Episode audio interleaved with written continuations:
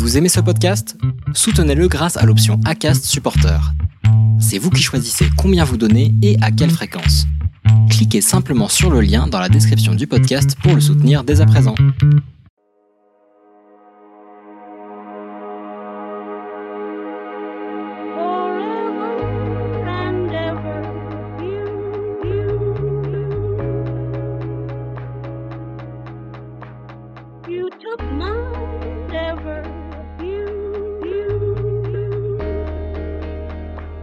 Bonjour et bienvenue dans Rester dans le flot, podcast où je me raconte et partage avec vous mon parcours de vie et de résiliente. Je m'appelle Florence, j'ai 43 ans et comme on le dit dans le jargon actuel, je suis une MeToo.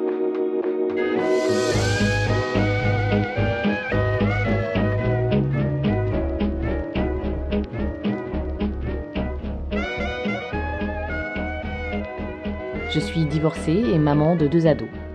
Je suis spécialiste de l'édition numérique dans une grande maison d'édition française. Je suis une femme ordinaire, certainement comme vous qui m'écoutez. Tous les traumatismes que l'on peut vivre ne se terminent pas mal, et parfois même on arrive à s'en nourrir, à faire en sorte qu'ils soient une partie de nous, constructive, sans nous empêcher de voir tout ce que la vie comporte d'extraordinaire. L'extraordinaire se trouve sur le chemin des gens ordinaires, dit Paolo Coelho. Et c'est bien ce que j'ai envie de montrer à travers ce podcast. Comment j'ai surmonté un traumatisme infantile et continué à voir la vie comme une chose extraordinaire. C'est à travers des anecdotes de petites histoires extraordinaires, qui seront aussi le fil conducteur de ce podcast, peut-être parfois un peu sombre, que je commencerai avec l'épisode 1, Bernard, la rencontre. Mais avant cela, quelques explications s'imposent afin de ne pas choquer et froisser les susceptibilités. La résilience est une chose, les témoignages et surtout le sujet fondateur de ce podcast en sont une autre. Seul ou avec mes invités, je n'irai pas par quatre chemins. Ma résilience concerne l'un des sujets les plus tabous qui soient. L'inceste, la pédophilie, et évidemment ceci est englobé sous le thème général du viol. Pas top top, n'est-ce pas? Donc oreille sensible ou pas encore prête, mieux vaut vous abstenir et passer votre chemin. Ou bien tenter d'écouter une fois et puis voir si vous êtes prêt à en entendre un peu plus sur ma vie. Alors pourquoi le flot Parce que le flot c'est le flux. Le flux c'est le mouvement et le mouvement c'est la vie. Je crois que j'ai toujours été en mouvement et que c'est ce qui m'a sauvé. Mais je crois aussi que j'ai toujours eu un problème de flot, qui en psychologie signifie l'état mental de concentration lorsque l'on est complètement immergé dans ce que l'on fait. Pour moi c'était justement l'inverse. Enfant j'étais infichu de me concentrer. D'ailleurs je vous réserve une émission sur la mémoire. Et il y a beaucoup à dire à ce sujet pour les personnes ayant vécu un traumatisme lié aux abus sexuels. Rester dans le flot, c'est un podcast qui veut vous donner de l'espoir si vous n'en avez plus. Ce n'est pas un podcast de coaching, je ne suis pas coach, je ne donnerai pas de trucs, je pense qu'il y a assez de podcasts sur le sujet. Ce n'est pas un podcast de psy, je ne suis pas psy. Non, non, c'est juste euh, moi, moi qui partage mon parcours de résiliente avec vous à travers euh, diverses thématiques, comme Parlons thérapie, dans lequel j'aborderai les différentes thérapies que j'ai expérimentées, les petites histoires extraordinaires, dans lesquelles je vous présenterai un ami proche, inventé ou pas, je ne sais pas, mais aussi d'autres anecdotes ayant contribué à me forger un caractère et me permettre de vivre une vie spirituelle au quotidien. La thématique les temps forts de ma vie, où je parlerai de mes combats. La thématique le droit de, le droit de beaucoup de choses d'ailleurs, liées à notre corps de femme et notre sexualité. Ou encore, et la vie pro dans tout ça, où je vous parle de mon parcours professionnel qui d'apparence décousue est en fait constructeur et porteur de bien des promesses malgré certains problèmes qui m'amèneront d'ailleurs à vous parler dans une émission spécifique de harcèlement, de perte de confiance en soi ou encore d'ambition. Si comme moi vous avez dû vous fabriquer un jour une bulle dans laquelle rien ne passait, rien n'entrait parce que vous deviez vous protéger, alors vous comprendrez l'intérêt de ce podcast. Que vous ayez été victime une fois, un jour, plusieurs jours, des années, il y a des solutions. En tout cas, j'avais envie de vous partager les miennes. Je ne suis plus une victime depuis bien longtemps, je reconnais l'avoir été. J'ai même appris que je m'appelais survivante. Je n'ai jamais voulu le rester, et je vous expliquerai comment et pourquoi. Comment aborder le sujet du viol ou de la résilience sans que cela ne tombe comme un cheveu sur la soupe? Comment faire pour que ce soit le bon moment?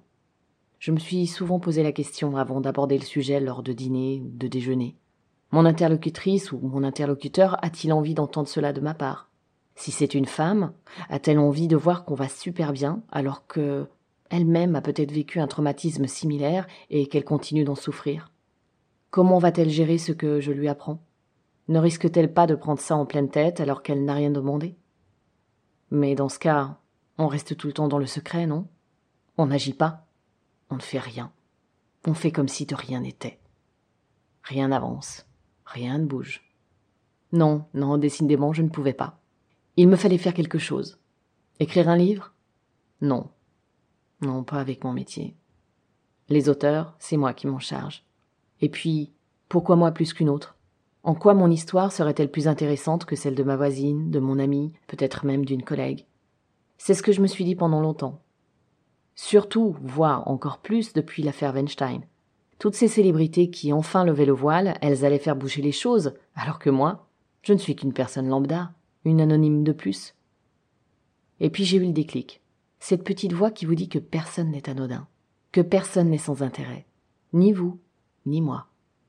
Que malgré toutes ces magnifiques jeunes femmes que je vois ou avec qui je travaille et qui parlent, qui montent des projets, qui tiennent des podcasts et qui ont encore des années devant elles, des années qui filent pour moi, des années que je n'ai plus, il n'y avait pas de raison pour que moi aussi je ne m'y mette pas. 43 ans, ce n'est pas rien.